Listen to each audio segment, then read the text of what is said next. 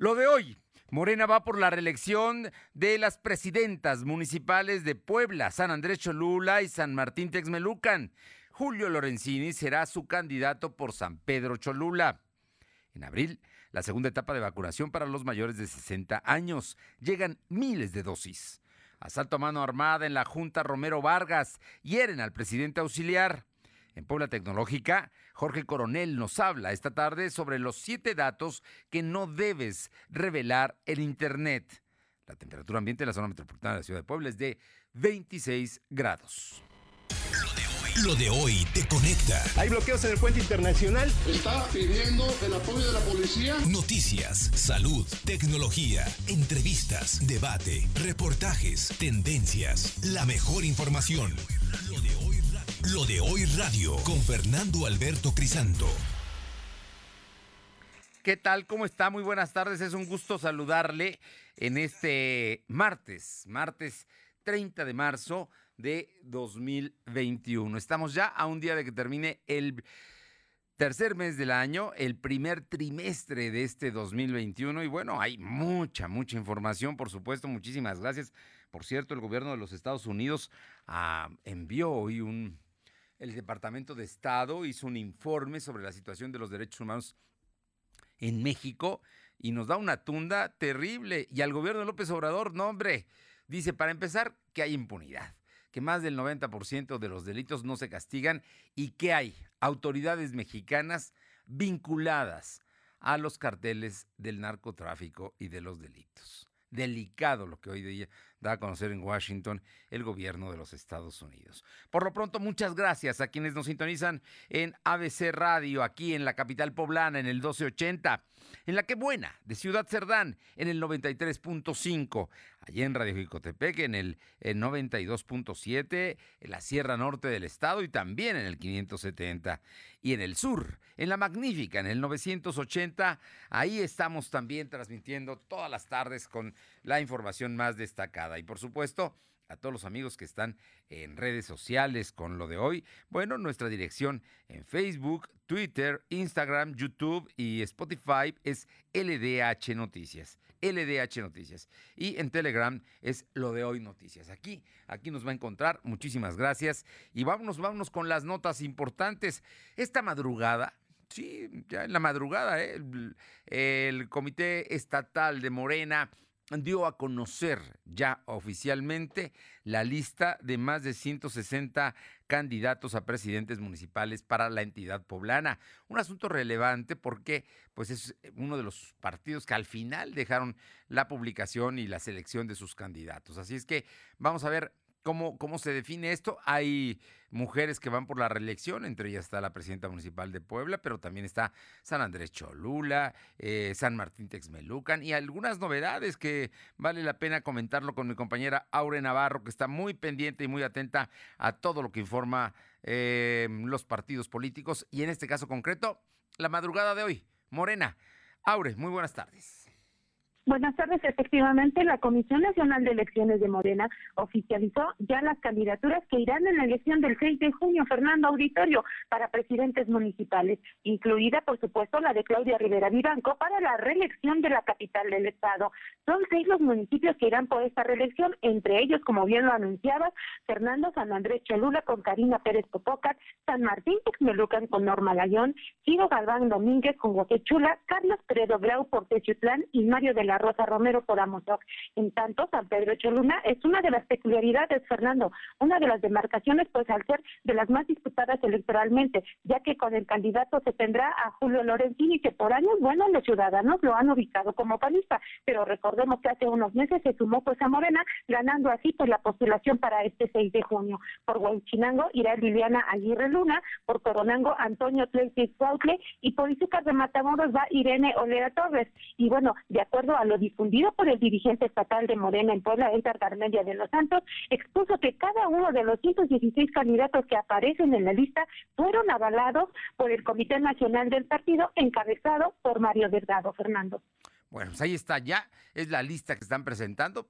Puede haber algunas inconformidades, pero en general estás hablando, por ejemplo, que también se redirige Carlos Peredo en Teciutlán, por ejemplo, estás hablando de que en Huauchinango, allá en la Sierra Norte, va una perredista que era diputada del PRD, pero que además fue esposa del anterior presidente municipal del PRD, si no estoy mal, Carlos Alvarado, creo que se llama así, y que, y que ahora su esposa va a ser candidata, fue diputada por el PRD en esa legislatura, y Morena ahora la postula.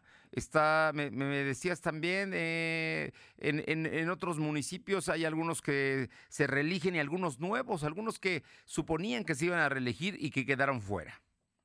Efectivamente, Fernando, en ese escenario es como se están dando las candidaturas, sin embargo, ya trasciende que hay algunas inconformidades precisamente porque no se le está dando oportunidad dentro de Morena, pues a quienes han luchado por este movimiento desde su origen, en este caso pues impulsado por López Obrador, y mencionan que uno de los casos peculiares pues es precisamente el de Julio Lorenzini, que por años ha sido reconocido como panista, y bueno, pues a él se le dio lo que es esta oportunidad de contender por San Pedro Cholula y no a un morenito que realmente pues ha caminado en las calles. Pues a lo mejor no hay tanta gente de Morena en las calles, ¿no? De Cholula. Tan es así que Luis Alberto Arriaga ni siquiera es de Cholula. Lorenzini sí, por lo menos él sí conoce San Pedro Cholula. Arriaga, pues no, ni conocía siquiera este, ese municipio. Pero bueno, a cosas que suceden, los digo, no hay tanta gente de Morena en Cholula, en San Pedro. En San Andrés Cholula sí, y bueno, ahí está la presidenta municipal que actualmente los gobierna, que se va a volver va a buscar la reelección nuevamente y ahora irá nuevamente con Edmundo Tlategui, que ya contendieron en el 2018. Estaremos atentos, Aure, muchísimas gracias. Gracias, buenas tardes. Y vamos a las regiones para que nos confirmen ahora cómo se ponen las candidaturas allá en San Martín Texmelucan. Caro Galindo, te escuchamos. Fernando, buenas tardes a ti y al auditorio. Como bien nos destaca, pues la presidenta municipal de licencia Norma Nayón Borderán a abanderar la causa del partido, el Movimiento de Regeneración Nacional. Sin embargo, decirte que la, la presidenta municipal se va a tener que enfrentar con Filemón Ramírez Sánchez, candidato por la vía independiente, Jorge Alberto Pedraza Almazán por la alianza PRI-PRD, todo apunta que por Movimiento Ciudadano se va a enfrentar con Abraham Salazar, expresidente del Consejo Ciudadano de Seguridad Pública, y por el Partido Acción Nacional con Edgar Salomón Escorza, quien ya sería pues el candidato de, del PAN, quien va prácticamente solo, va sin alianza, y Norma Layón de nueva cuenta vuelve a encabezar la causa de Morena. ¿Va con Morena nada más o va también en la alianza de eh, Juntos por México? Ahorita únicamente va ella, porque recordemos que el PRI y el PRD hicieron alianza juntos con Jorge Alberto Pedraza Almazán y Acción Nacional también va prácticamente solo. En el caso del Partido del Trabajo, porque ya alguna vez ha gobernado el Partido del Trabajo eh, el municipio de San Martín Texmelucan. Sí, aún, pero todavía falta que den a conocer los candidatos. También el PES no ha dado a conocer los candidatos a la presidencia sí. municipal. Estaremos muy pendientes para informarlo. Gracias, Caro. Pues ahí va, va a ser interesante cómo se presenta allá en San Martín Texmelucan, pero Norman Layón buscará su reelección. Muchas gracias. Muchas gracias. Y vamos a Atlisco, Puebla, también allá, allá y, y ya candidatos. Pa, platícanos, Paola Roche. Tardes y sí comentarles que, bueno, pues en el municipio de Atlisco, quien busca la reelección sería el presidente, el actual presidente municipal Guillermo Velázquez Gutiérrez en esta coalición que hace el PRI, PAN y el eh, PRD es que quien buscaría para la próxima, que también ha dado a conocer Guillermo Velázquez que buscará dar eh, pues su posicionamiento ante esta situación el próximo 18 de este mes, que ya estaría presentando su eh, su separación del cargo para comenzar con lo que es el proceso de campaña. Pero por parte de Morena, quien se ha mencionado fuertemente es Ariadna Ayala Camarillo, sería la primera mujer en, co en, competir para lo que es la presidencia municipal. Ariadna Camarillo tiene pues un historial con personas tanto del PRI como del mismo Antorcha Campesina y también mediante las redes sociales se ha dado el pronunciamiento por parte de los integrantes de Morena aquí en Atlisco, pues que no la van a apoyar, que la, descono la desconocen como tal, ya que no ha estado dentro de las filas, como ellos en algún momento han mencionado, no se la ha rifado con ellos eh, los momentos difíciles y ha estado ha sido eh, una fuerte disputa ante esta situación. Por lo pronto, quienes eh, se mencionan fuertemente es el, el, el, actual presidente municipal Guillermo Velázquez y por parte de Morena con Alianza sería eh, Ariadna Camarillo. Ariadna Ayala Camarillo, que lleva en el apellido la, la, el origen, pues es priista, ¿no? Era sobrina de Eleazar Camarillo. Así es que por eso la gente de Morena como que no la quiere. Muchísimas gracias. Buenas tardes. Son las 2 de la tarde con 10 minutos, 2 con 10 y vamos a la Mixteca con mi compañero Uriel Mendoza que también tiene información. Uriel, buenas tardes. Fernando, muy buenas tardes. Tenemos información sobre ya los candidatos para las alcaldías de esta región. Recordar que bueno, la Comisión de Elecciones de Morena definió a sus candidatos por lo menos en 116 municipalidades para los comicios del 6 de junio y es importante mencionar pues bueno, los candidatos ya de manera oficial para las alcaldías de Izúcar, Tepejuma, Huaquichula, Chietla y Tlapanalá. Iniciamos en el primero de los casos con Irene Olea, ya es candidata oficial de Movimiento de Regeneración Nacional aquí en Izúcar de Matamoros, quien se estaría enfrentando pues en un duelo eh, donde bueno, los comicios serán bastante complejos con el Partido Revolucionario Institucional, quien ya hace algunos días pues se daba a conocer, en este caso la candidatura oficial de Lorenzo Suárez Estrada, podríamos decir que son los dos perfiles que estarían disputando la alcaldía para Izúcar de Matamoros. Nos vamos a ubicar ahora al municipio de Tepejuma, donde ya se ha dado a conocer la candidata oficial, quien es Martina Morales, es la actual presidenta del sistema DIF en Tepejuma y actual esposa del edil Manuel Gil García. En aquella demarcación ya se encuentra dentro del listado oficial y estaría enfrentando en este caso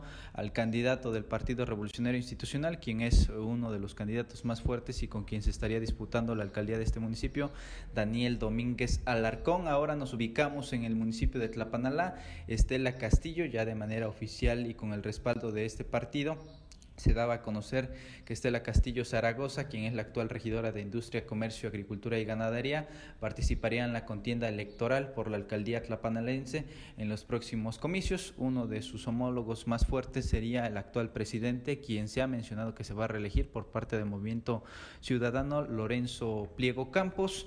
Y bueno, será sin lugar a dudas pues una disputa bastante compleja por la alcaldía de Tlapanalá. Y finalmente, en el municipio de Chietla, ratifican al, al ranchero como el candidato de Morena en esta demarcación, Juan Gutiérrez Briones, quien va a estar abanderando a este partido, que piensa y que se espera, bueno, por parte de muchos de los ciudadanos que siguen a esta persona que le pueda quitar la alcaldía al Partido Revolucionario Institucional, que por lo menos en los últimos dos sexenios es el partido que ha gobernando la demarcación, la demarcación chieteca. Se estaría enfrentando contra Omar Campos, quien es uno de los elementos fuertes por parte del revolucionario institucional y que sin lugar a dudas pues bueno se tendrá la disputa de ese municipio. Así que hasta aquí la información Fernando, esto en el tema político. Muchas gracias, muchas gracias Uriel y vámonos a Tehuacán con mi compañera Luz María Sayas, te escuchamos Luzma.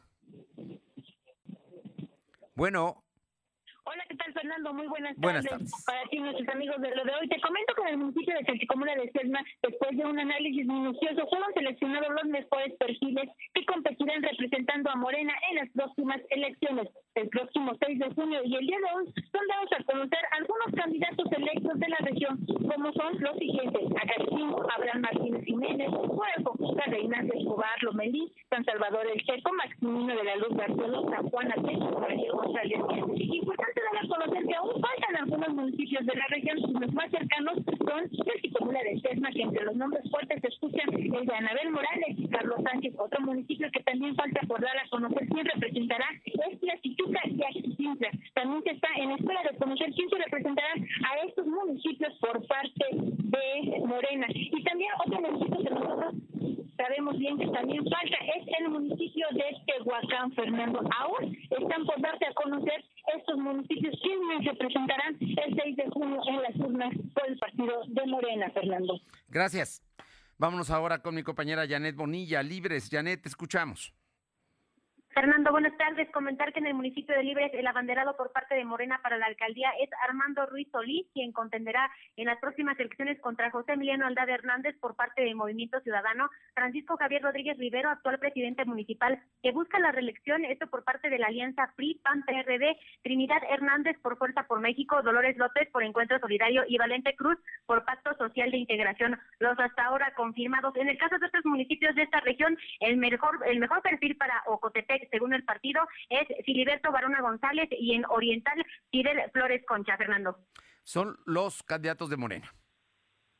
Así es, son los candidatos confirmados por parte de Morena. Muchísimas gracias, Janet. Buenas tardes. Y bueno, vamos a cambiar de tema. Son las 2 de la tarde con 15 minutos, 2 con 15. Eh, bueno, ya, ya, iba, ya hay una dosis muy importante de vacunas que llegaron a Puebla. Más de 400 mil vacunas. Y es que ya está por vencerse la segunda dosis de la vacuna que se hizo en, eh, recuerda usted, cuando en Puebla empezaron a vacunar hace más de un mes, allá en la Mixteca poblana, en la parte sur del estado, que fueron los primeros, pues ya urge que los empiecen a vacunar y de ahí tendrán que venir a San Andrés Cholula y tendrán que venir también a Puebla, en fin, temas, temas que están pendientes, pero ya llegaron las vacunas. Silvino, te escuchamos. Muy buenas tardes. Pues efectivamente, como lo comentas, a Puebla llegaron 442.055 vacunas contra COVID multimarca para la aplicación de la primera y segunda dosis a personas de la tercera edad en todo el estado. Así me informó el secretario de Salud, José Antonio Martínez García. El secretario explicó que Sinovac son 84.560 vacunas. De AstraZeneca son 138.000, mientras que de CanSino son 145.000 dosis y de Pfizer 74.295. El funcionario estatal explicó que ya iniciaron la de trabajo con la delegación del Ministerio para establecer los puntos de vacunación. El secretario adelantó que se buscará priorizar a las demarcaciones con mayor incidencia de casos. En este mismo sentido, Martínez García comentó que no tiene registrado ningún caso de alguna persona que haya fallecido por recibir la vacuna contra COVID. En relación a cuánto tiempo debe esperar una persona que dio positivo COVID para recibir la vacuna, el secretario dijo que debe pasar un lapso de dos semanas y se debe corroborar que no presente algún tipo de síntoma. La información. Bueno, pues ahí están ya, están llegando y yo creo que la próxima semana, luego, luego empezaremos a ver en dónde empieza la vacunación de las segundas dosis. Eh, será en abril, todo abril va a ser para las segundas dosis y para terminar de vacunar a los adultos mayores en el estado de Puebla. Oye, y en cuanto a la Secretaría de Salud, eh, platícanos cómo va el tema lo de los datos que dan a conocer todos los días comentarte que la Secretaría de Salud registró 83 nuevos enfermos de COVID. En comparación con los datos de ayer, son 5 casos más. También se contabilizaron 16 fallecidos. Actualmente hay 78.861 acumulados y 10.869 fallecidos. El secretario de Salud explicó que hay 521 casos activos distribuidos en 51 municipios. Además, se tienen registrados 582 pacientes hospitalizados, solo 85 requieren ventilación mecánica asistida. información. Gracias, Silvino. Por cierto, buenas tardes. Vámonos con mi compañera Alma Méndez para que nos cuente hoy, segundo día de vacunación. Parece que las cosas ya no estuvieron tan terribles. Ayer por la tarde se pusieron muy feas porque hubo pues mucha gente que llegó fuera de los horarios, había adelantado, hubo gente que le tocaba a las 5 de la tarde y terminó a las 11 de la noche. Finalmente vacunaron a todos los que estaban formados, a todos, pero sí hubo momentos de tensión, aglomeraciones, caos en la parte final, especialmente en la puerta 17. ¿Cómo están las cosas hoy en Ciudad Universitaria, Alma? Gracias, Fernando. Muy buenas tardes a ti y a todo el auditorio de Velodoy. Pues como bien comentas, con una mejor organización para ingresar a los tres puntos de vacunación en Ciudad Universitaria de la UAP, eh, están ingresando las personas eh, de la tercera edad en este segundo día de vacunación, donde ya se dio atención prehospitalaria de protección civil y de dicha casa de estudios, así como baños portátiles y mayor personal de tránsito y seguridad pública. Asimismo, se pudo constatar que ya hay señalética de los horarios donde han estado avanzando sin generar aglomeraciones. También se implementó una fila preferencial para personas con discapacidad y silla de ruedas, quienes son apoyados por elementos de seguridad para ingresar a los puntos establecidos de vacunación. Doña Sirenia Montiel platicó a lo de hoy que está muy contenta por la vacuna, estaba nerviosa antes de llegar, su hijo Arturo, quien la acompañaba, lo confirmó, pero muy entusiasmada por ya contar con su dosis anti-COVID. Dijo que llegó desde antes de las 8, los formaron y revisaron los papeles, pero que venía preocupada por lo que vio ayer, pues esperaba que saliera a la una de la tarde, así que fue preparada, eh, se preparada con agua, lunch, silla, sombrero, pero en cuanto llegó casi no había fila. Le revisaron papeles, la ingresaron, donde dijo que recibió la mejor atención, donde pudo ver al ejército, un doctor muy amable la vacunó en su lugar y ahora que tiene la vacuna se siente bien, sintió embalado su brazo, pero se retiró a su casa con una nueva esperanza de vida. Cabe mencionar, amigos eh, del auditorio, que aún existen personas que han llegado desde las 5 de la mañana para el turno de 10 y media de la, eh, de la mañana, así como para las 12 del día, donde han justificado que quieren prevenir a no quedarse sin la vacuna. La información, Fernando. Nadie se va a quedar sin vacuna y sería mejor que llegaran 15 minutos antes, media hora quizá, a la hora que tienen marcado en el citatorio. Pero bueno, ese asunto es lo que ha generado precisamente que haya aglomeraciones y que las filas, pues hay gente que le toca a las 9, pero delante de ellos hay muchos más que no les debería tocar. Entonces, Ese ha sido, digamos, hasta ahora el problema, pero parece que ya le están poniendo orden al asunto. Muchas gracias.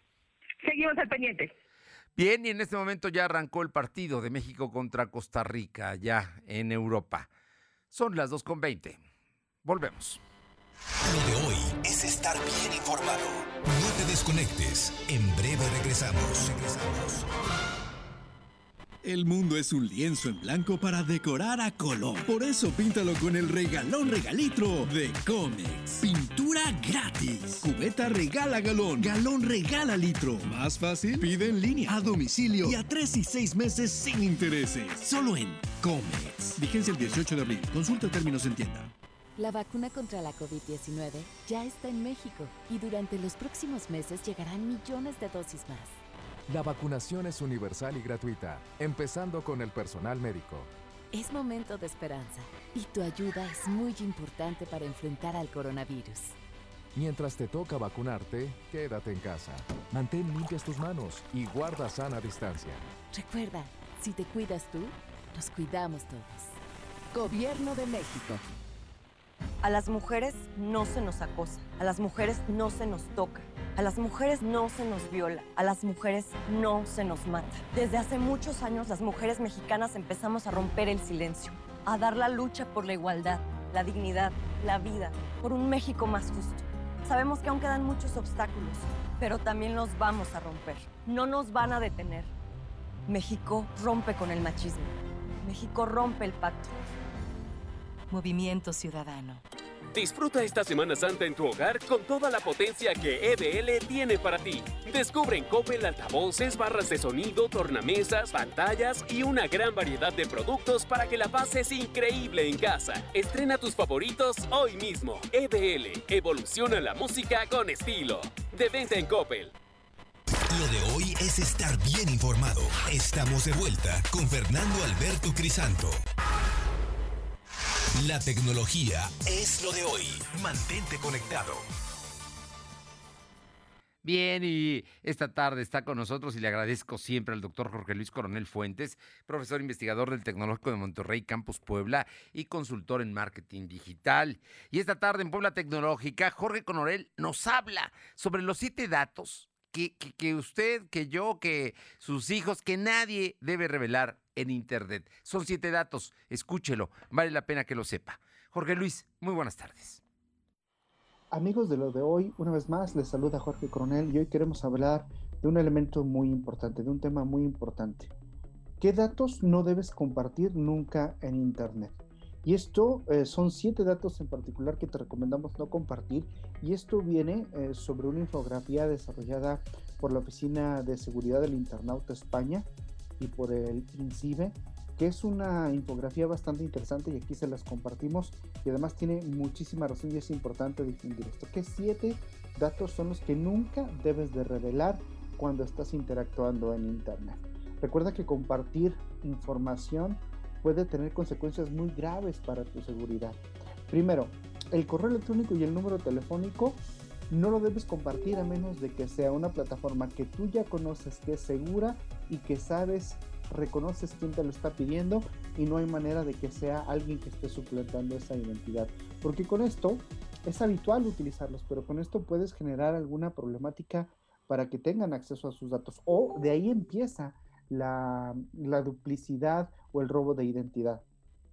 Tu dirección y tu ubicación juntas tampoco, insisto, solo deben de ser eh, no sabemos las intenciones que alguien pueda tener preguntando este tipo de datos. Solo lo puedes compartir en plataformas que tú ya conoces su interacción, nunca por primera vez. Fotos de menores, esto es delicadísimo.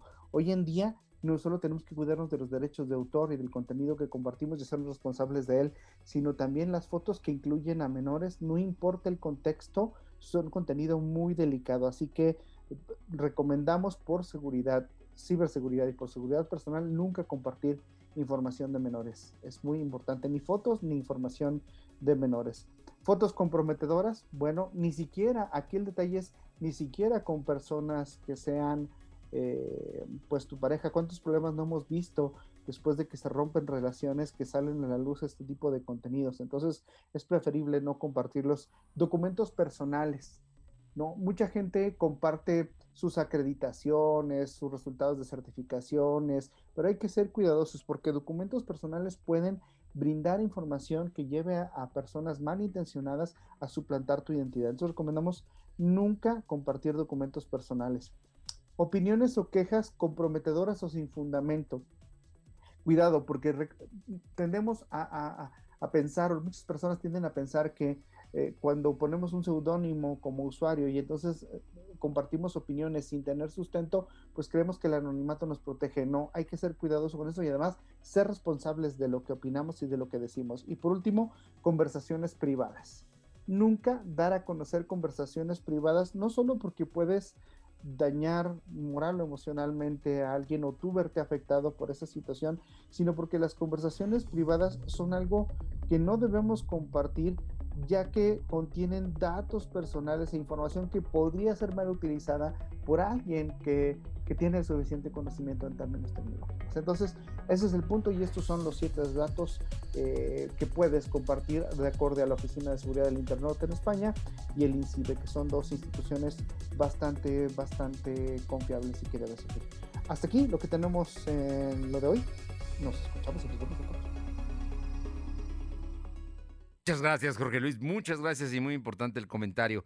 Vámonos ahora con información. Le comento que eh, un escándalo. Autoridades militares y policíacas de Guatemala intervinieron en la liberación esta madrugada de seis soldados mexicanos que fueron retenidos después de que un militar disparó y mató al joven Elvin Mazariegos Pérez. En la negociación participó la Policía Nacional Civil y el Ejército de Guatemala, además de los comandantes de la región y de la zona militar de México.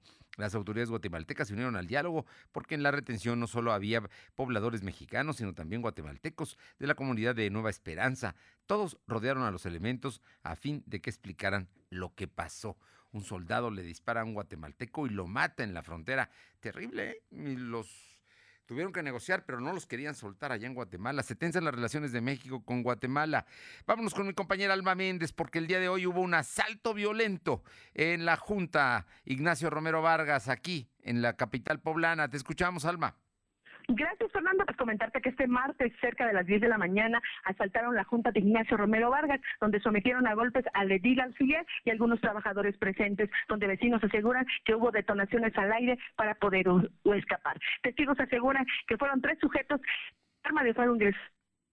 Bueno, a ver, eh, vamos a ver si recuperamos la información. Se, cortó la llamada de mi compañera, pero nos dice que los testigos aseguran que fueron tres sujetos con, arma de fuego, ingresaron a la presidencia auxiliar y de un cachazo en la cabeza sometieron al presidente Miguel López.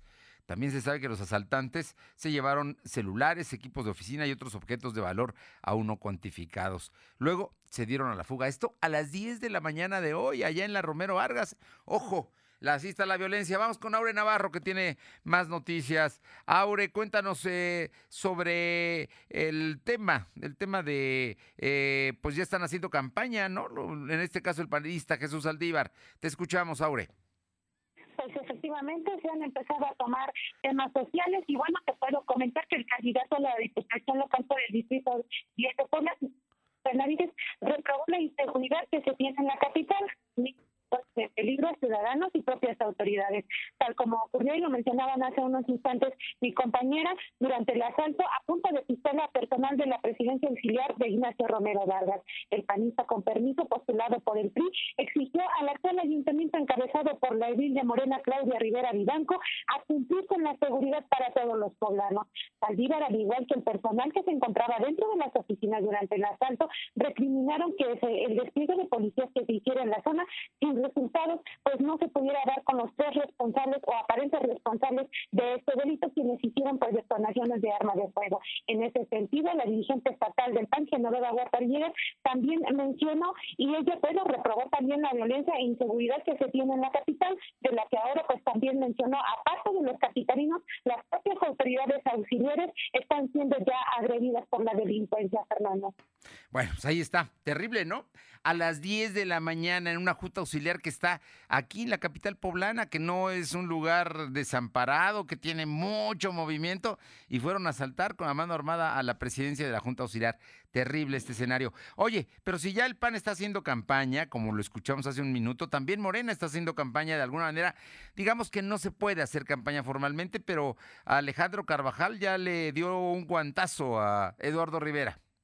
Efectivamente, el diputado federal por Morena, Alejandro Carvajal, ha iniciado una campaña denominada No los dejemos pasar. Esto en contra del candidato en común por la alcaldía de Puebla por el PRI-PAN, Eduardo Rivera Pérez. El llamado que el aspirante candidato por el municipio poblano por Morena, pues es a las familias para que éstas tengan memoria histórica, dijo. El sinfín de irregularidades que fueron cometidas por gobernantes del PRI y del PAN en el pasado. Haciendo uso de sus redes sociales, Alejandro Carvajal muestra fotografías del momento histórico que se dio este 29 de marzo, donde el panista Eduardo Rivera Pérez fue recibido por todo el músculo político del PRI como su candidato oficial para el 6 de junio. Acción que Carvajal descalificó al recordar por separado tanto el PRI como el PAN pues han incurrido en temas como la matanza de los estudiantes en el 68, 68 así como Ayotzinapa, el Copaproa y las inyecciones de agua a los niños con cáncer. Y bueno, como bien lo mencionas, eso es parte ya de los señalamientos que se están dando.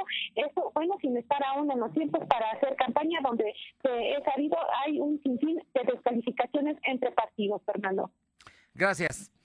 Gracias, buenas tardes. Y vamos rápidamente con mi compañero Silvino Cuate, porque se están aumentando los incendios forestales. Te escuchamos, Silvino.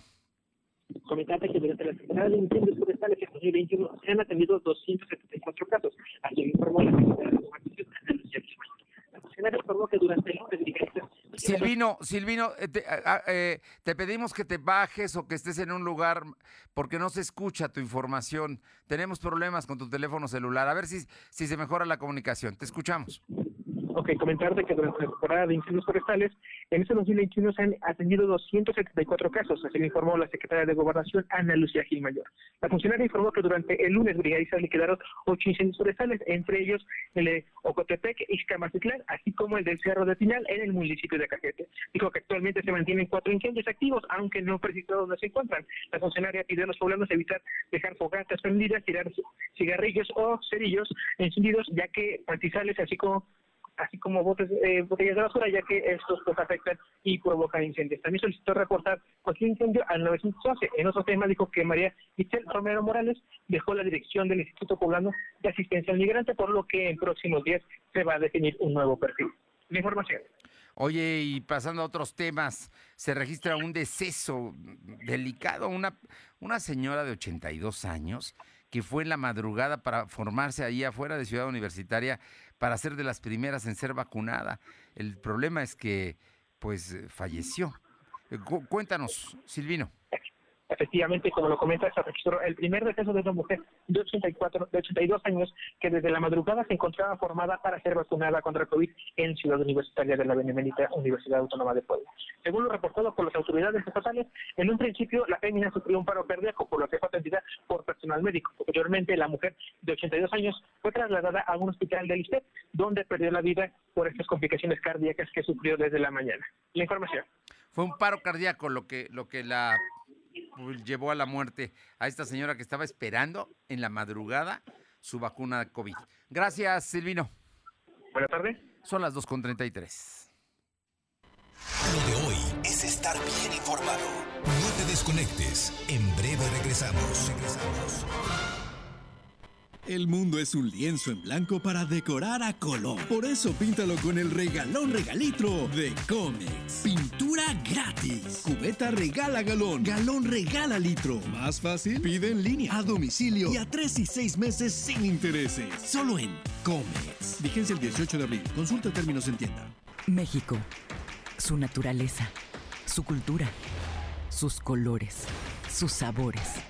Las diferencias entre todas y todos nos fortalece. Vamos a luchar para darlo todo con determinación, con orgullo, con fuerza. Va por el futuro, va por nuestra gente, va por el bienestar, va por las familias, va por esta tierra, va por México. el Partido de México. Lo de hoy radio, con Fernando Alberto Crisanto. La información y tendencias que debes conocer. De lunes a viernes, de 2 a 3 de la tarde, por esta frecuencia. O por internet, www.lodehoy.com.mx. Estudio para tener un mejor futuro, para mi familia y para Puebla. Trabajo porque creo firmemente en lo que hago. Me esfuerzo para que mis decisiones sean tomadas en cuenta. En Puebla tenemos voz y voto. Sigo haciendo valer mis derechos, porque sin importar la edad, todas podemos participar. Es mi derecho, es mi elección. En junio de este año, vamos a elegir todas y todos. Instituto Electoral del Estado. Ponte el modo vacaciones con Coppel. Equipa tu diversión con trajes de baño para toda la familia desde 129 pesos de contado. Albercas familiares para grandes chapuzones desde 165 pesos quincenales. Y muebles de jardín para el máximo relax con hasta el 20% de descuento. Recuerda que con tu crédito Coppel es tan fácil que ya lo tienes. Mejora tu vida. Coppel. Vigencia del 13 de marzo a 4 de abril de 2021.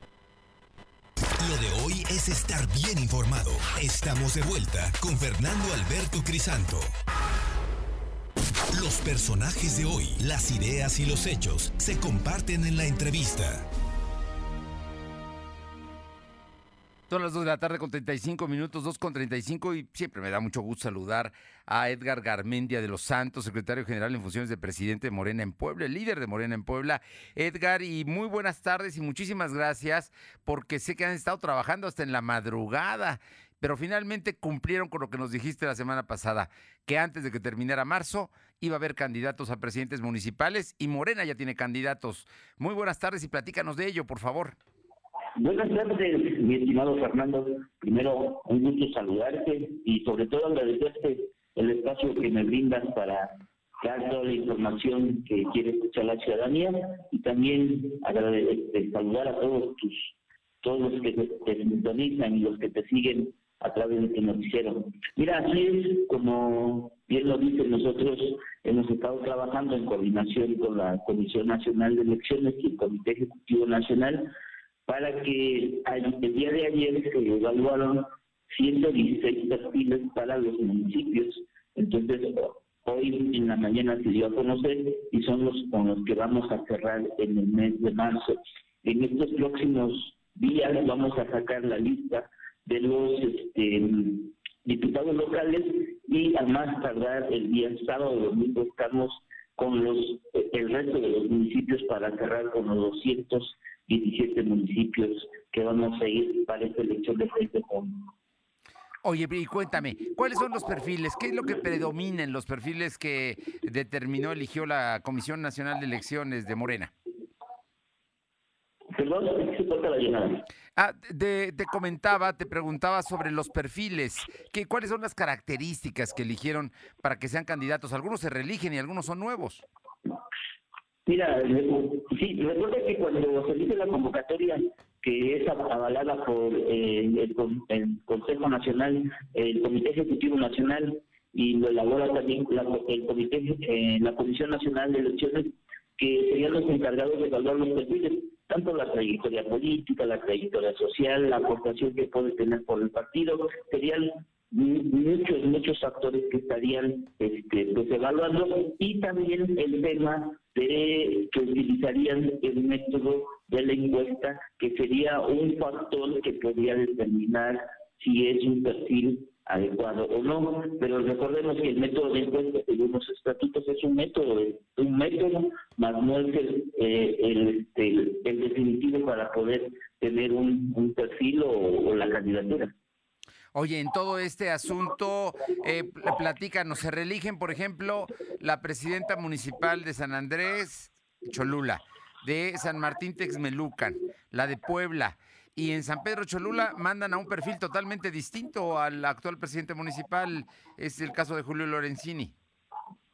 Sí, mira, y, lo que te decía, nosotros para evitar cualquier, cualquier ahora sí, manipulación, cualquier decisión equivocada, este el Comité Ejecutivo Nacional, no solamente para el Estado de Puebla, sino para todos los estados que vamos a tener elección, atrae la, la, la, selección, el análisis y el resultado de los perfiles.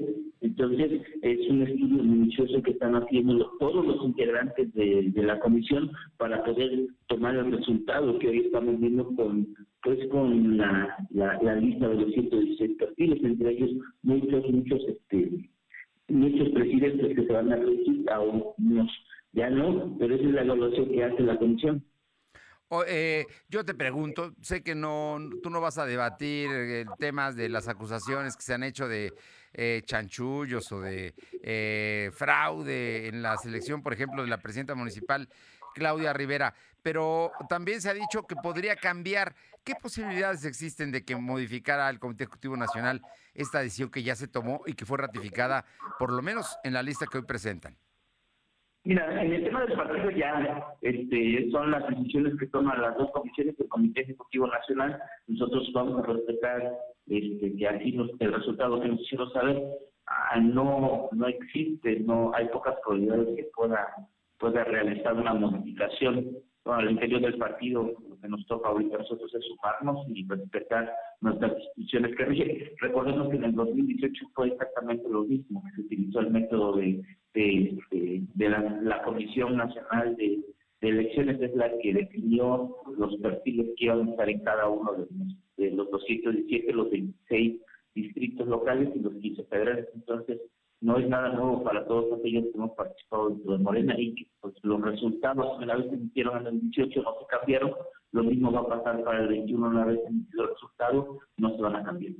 Oye, pues eso es, me parece muy importante. No hay cambio, las cosas están eh, eh, fundamentadas en la convocatoria y también en, los estatutos de, de, Morena, ¿no? El Comité Ejecutivo Nacional y, el, y en este caso la Comisión de Elecciones son las que están determinando todo este, este asunto. Y yo, por, para terminar, nada más, para ratificar, Edgar Garmendia de los Santos, eh, secretario general en funciones de presidente de Morena en Puebla. Esta semana terminaremos con candidatos ya en todos los municipios y también candidatos a diputados locales. Así es, esta semana terminamos con candidatos en los 26 distritos y en los este, restantes que tenemos, que son 111 municipios. Oye, ¿y los plurinominales para cuándo? Pues, este, pues se hizo un, un sorteo el pasado sábado. Para los federales. O para los locales, ¿verdad? Lo local, lo local se hizo a través de Ah, la claro. Comisión Nacional de Justicia, que transmitió en vivo. Entonces ya quedaron Los locales ya están. los perfiles que van a hacer. Ahorita me agarras en curva, no, no tengo No, no, no, sí, sí, sí, pero no. sí se transmitió Sí. en vivo por la Comisión Nacional de Universidad de Justicia, que es la encargada de realizar el sorteo para las plurinominales. No, los, lo conocemos y también lo, lo dimos a conocer. Hay una lista de, de militantes de Morena y también hay espacios para gente que no milita en Morena que también ustedes van a asignar, ¿no? Según entiendo. Así es, así es. Recordemos que cada tercer posición es para un externo. Entonces tenemos que cubrir esa cuota de acuerdo a los estatutos también.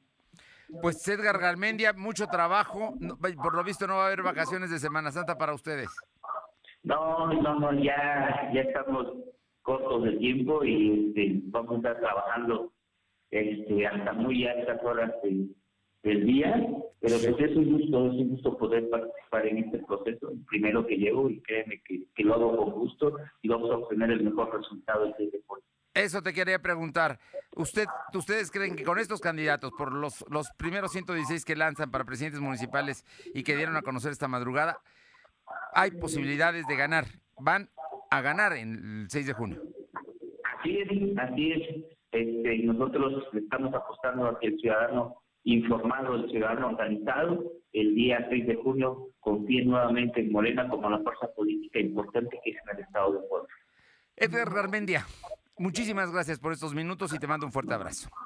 No, gracias a ti y como siempre es un gusto saludarte y siempre estoy a la orden. Gracias, muy buenas tardes. Edgar Garmendia de los Santos, secretario general en funciones del presidente de Morena en Puebla, que ya tiene candidatos en la mayor parte de los municipios del estado de Puebla, más, más de la mitad. Vamos con mi compañero Silvino Coate, que está allá en, el- en Ciudad Universitaria, en lo que es el segundo día de vacunación. ¿Qué observa, Silvino?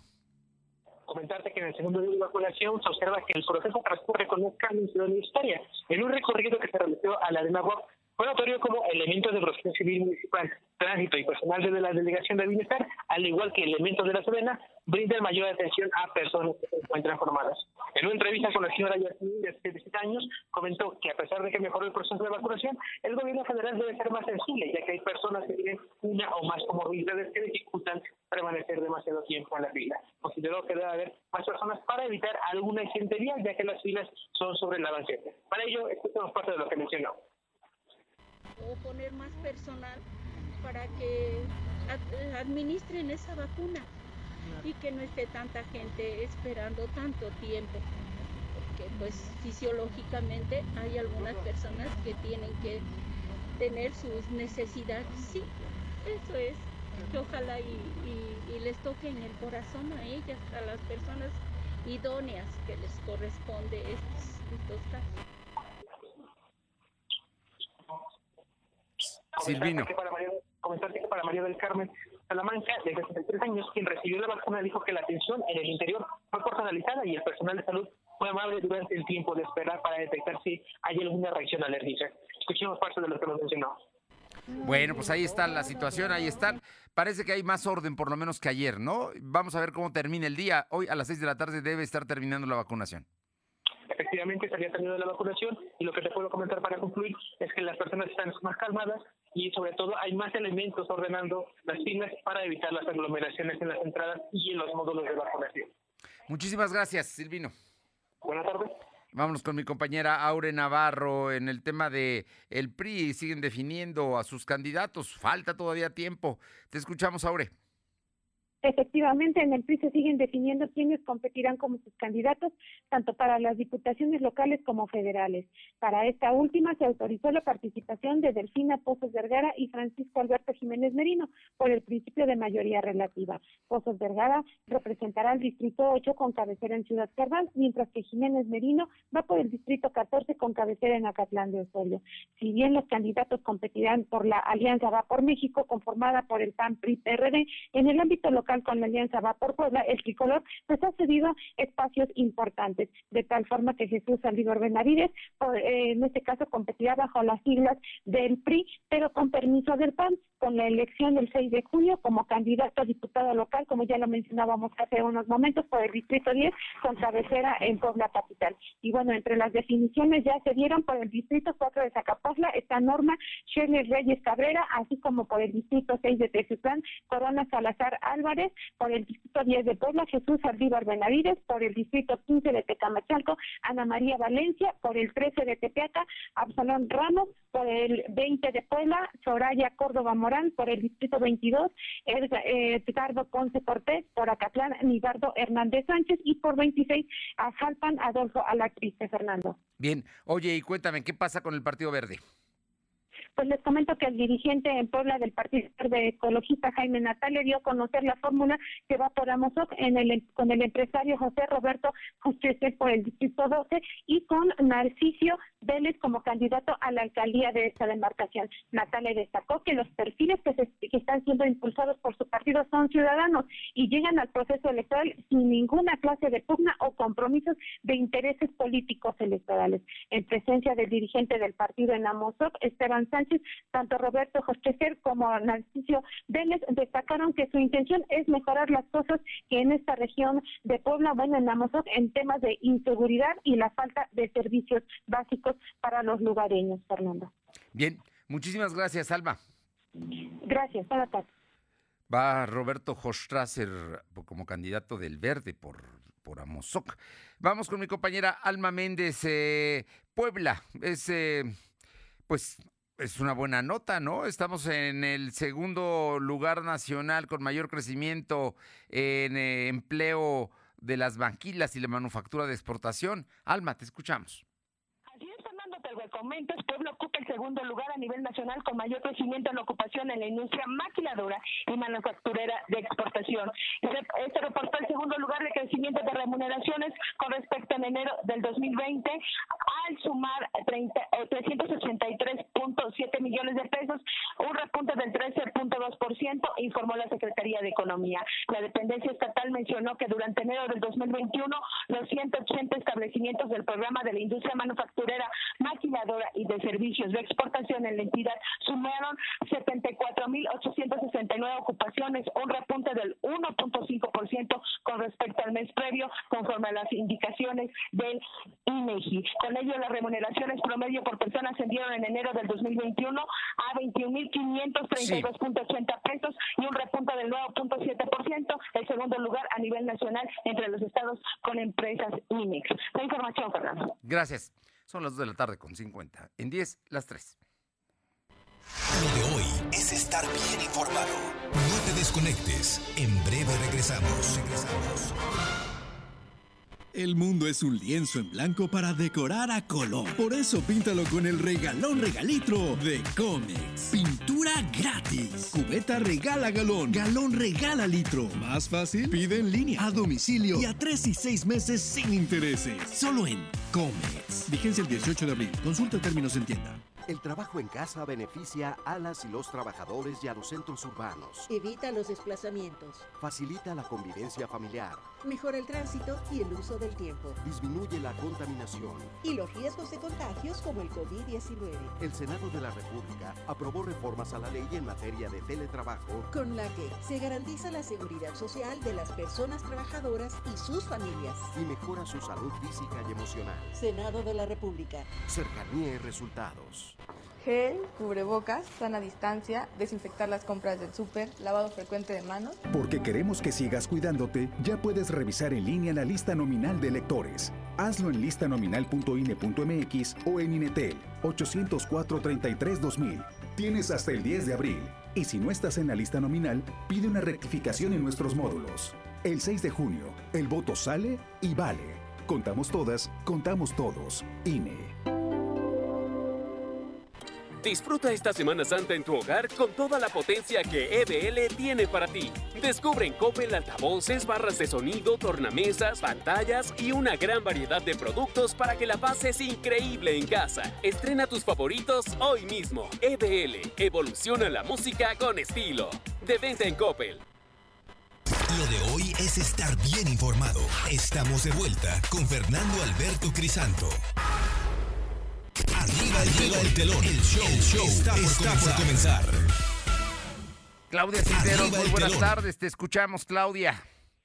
¿Qué tal, Fernando, amigos del auditorio? Un saludo a todos ustedes. Y bueno, pues adentrándonos a la Semana Santa, Semana Mayor, se presentará la obra Requiem para Jesús Crucificado. Dicho montaje se podrá ver el jueves, viernes, sábado y domingo en diferentes funciones. Importante decir que estas transmisiones serán vía stream y de verdad no se las pierdan porque es un recorrido del Via Crucis muy interesante con un cuadro actoral muy importante encabezado por el primer actor Juan Ignacio Aranda, hijo de López Tarso. Y bueno, pues la obra es original de Pietro Antonio Con la adaptación de Maricela Lara.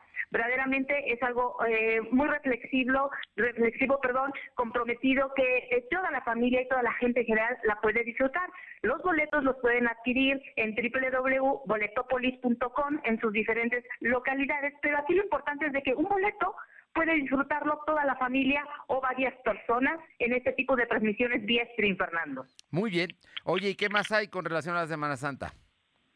Bueno, pues eh, las programaciones especiales no se hacen esperar y la multiplataforma VIX, actualmente una de las grandes opciones para disfrutar con variedad de contenido, gustos y edades, que es totalmente gratuita, eso es muy importante, hay que resaltarlo. Bueno, pues también está presentando su especial de Semana Santa, en donde vamos a ver películas como Los Diez Mandamientos, El Libro del Génesis, Resurrección, David y Goliat, todo, todo, repito, de manera gratuita. Solamente tienen que entrar, bajar su plataforma www.dix.com.mx y además de esta programación de la Semana Santa que acabamos de mencionar, hay muchísimos em, cientos de títulos donde vamos a encontrar también el cine clásico mexicano, comedias, películas, series documentales y mucho más para que disfruten en estos días santos. Es VIX. Ve eh, la biodental. w, y latina, v, X, v, todo en mayúscula, VIX, así es, VIX. Y, y, X, VIX. Es una plataforma, eh, como podemos ver, un Amazon, un Netflix, pero bueno, esta es totalmente gratuita, no hay suscripción, no hay contrato, y bueno, pues hay de verdad una gran variedad de contenido para todos los gustos y edades. Y bueno, pues ya escuchamos la programación especial de Semana Santa. Oye, ya finalmente eh, es hoy vas a dar regalos porque ya estamos en la semana de vacaciones. Eh, Claudia Sí, y Cisneros. para cerrar el mes, Fernando, pues vámonos otra vez al cine. Así que tenemos dos pases dobles para que vayan a disfrutar la mejor cartelera de Cinépolis Centro Sur, Once Sur y Agua Santa. Tenemos a Godzilla versus Kong, que está haciendo todo un éxito, eh, Los Cruz, El Protector, todo lo que la gente Sí. quiera disfrutar ahí en Cinépolis Centro Sur. Muy bien, nos puede llamar al 22 23 23 75 83 y ahí vamos a regalar los pases dobles. Claudia Cisneros, muy buena tarde de martes. Bonita tarde a todos, nos escuchamos el viernes, gracias. Gracias. Vámonos ahora con mi compañera Paola Arocha Atlisco. Te escuchamos, Paola. Muy buenas tardes y comentarles que será a partir del 18 de abril que el presidente municipal de Atlisco, Guillermo Velázquez, solicite licencia del Cabildo para comenzar con su proceso de reelección. Será José Migoya quien quedará en su lugar durante este proceso. Ante esta situación dijo que se está eh, acelerando con, el, con la entrega de algunas obras eh, con lo que tenga todavía que ver con su ayuntamiento para poder de- dejar todo en tiempo y forma. Dijo que eh, pues pedirá al Cabildo esta licencia para el próximo 18 de abril. Bueno, pues estará trabajando para eh, pues para una nueva reelección. Muy bien. ¿Algo más? También comentarles que en un recorrido de seguridad y vigilancia en la colonia El Carmen, policías de Atlisco observaron a un masculino realizando sus necesidades fisiológicas en una vía pública, por la cual fue detenido y al realizar la inspección correspondiente le fueron encontrados 17 envoltorios de hierba seca con características propias de la marihuana y 40 con una sustancia amarilla, droga conocida como cristal. Los hechos ocurrieron la tarde de este 29 de marzo eh, eh, durante en la colonia El Carmen, cuando Javier, de 60 años, apodado El Gordo, fue aprendido en un inicio por falta administrativa derivada de la revisión de esta, se le confiscó la Sí. droga por parte de los elementos de seguridad pública. Muchas gracias. Buenas tardes. Y vámonos ahora con mi compañera Janet Bonilla. Sí. Estamos, estamos con Janet. Te escuchamos, Janet. Fernando, buenas tardes. Ahora para compartir información acerca del incendio forestal que inició el pasado miércoles 24 de marzo en Ocotepec y que debido a las condiciones del clima se extendió a Iztacamastitlán, fue liquidado la tarde de ayer a las 17 horas. Fueron sese- 691 personas, entre ellas brigadistas, voluntarios, personal de medio ambiente de Puebla, con aforo, Sedena, Protección Civil Estatal y autoridades municipales quienes participaron para sofocarlo. La causa de este incendio fue intencional y cabe hacer mención, Fernando, que este siniestro cobró, cobró la vida de un joven de 23 años de edad de nombre Noé Moreno, originario de Iztacamastitlán, quien acudió al lugar del incendio para ser voluntario. Terrible. Pero bueno, ahí están los incendios y mira, es una zona importante de Puebla Boscosa. Muchas gracias. Buenas tardes. Y bueno, le comento que la reforma fiscal que eh, se presentará en el segundo semestre de 2021 eh, estará enfocada a la simplificación administra- administrativa y el combate a la evasión, aseguró Raquel Buenrostro, jefa de Servicio Administrativo Tributario, el SAT. La reforma fiscal está relacionada no necesariamente con nuevos impuestos ni incremento de tarifas, dijo durante su comparecencia en la Comisión de Hacienda de la Cámara de Diputados. Eh, mi compañera Luz María Sayas, te escuchamos breve, Luz María. Así es, Fernando, te comento que en el municipio de Tehuacán, Puebla, la violencia no es imparable y se encuentra entre la vida y la muerte un motociclista que fue baleado con impactos de bala por un grupo de sujetos que hasta el momento se desconocen son y por qué motivo fue la agresión. Los sujetos obviamente pudieron a la fuga. Estos hechos ocurrieron sobre la calle Lerdo, Pescado y 5 Poniente. Al lugar, al lugar llegaron elementos técnicos de urgencias médicas de Cruz dando los primeros auxilios y lo trasladaron al hospital más cercano del municipio. Allí también llegaron elementos Sí. de la policía municipal para acordonar el sitio e iniciar las investigaciones correspondientes con la autoridad competente. Lamentable la situación que se vive en el tema de inseguridad. ¿En dónde más? En Tehuacán, Puebla, Fernando. Gracias. Para finalizar, vamos con mi compañera Carolina Galindo. Te escuchamos, Caro. Bueno, bueno, creo que teníamos a Carolina Galindo en la parte final ya del programa.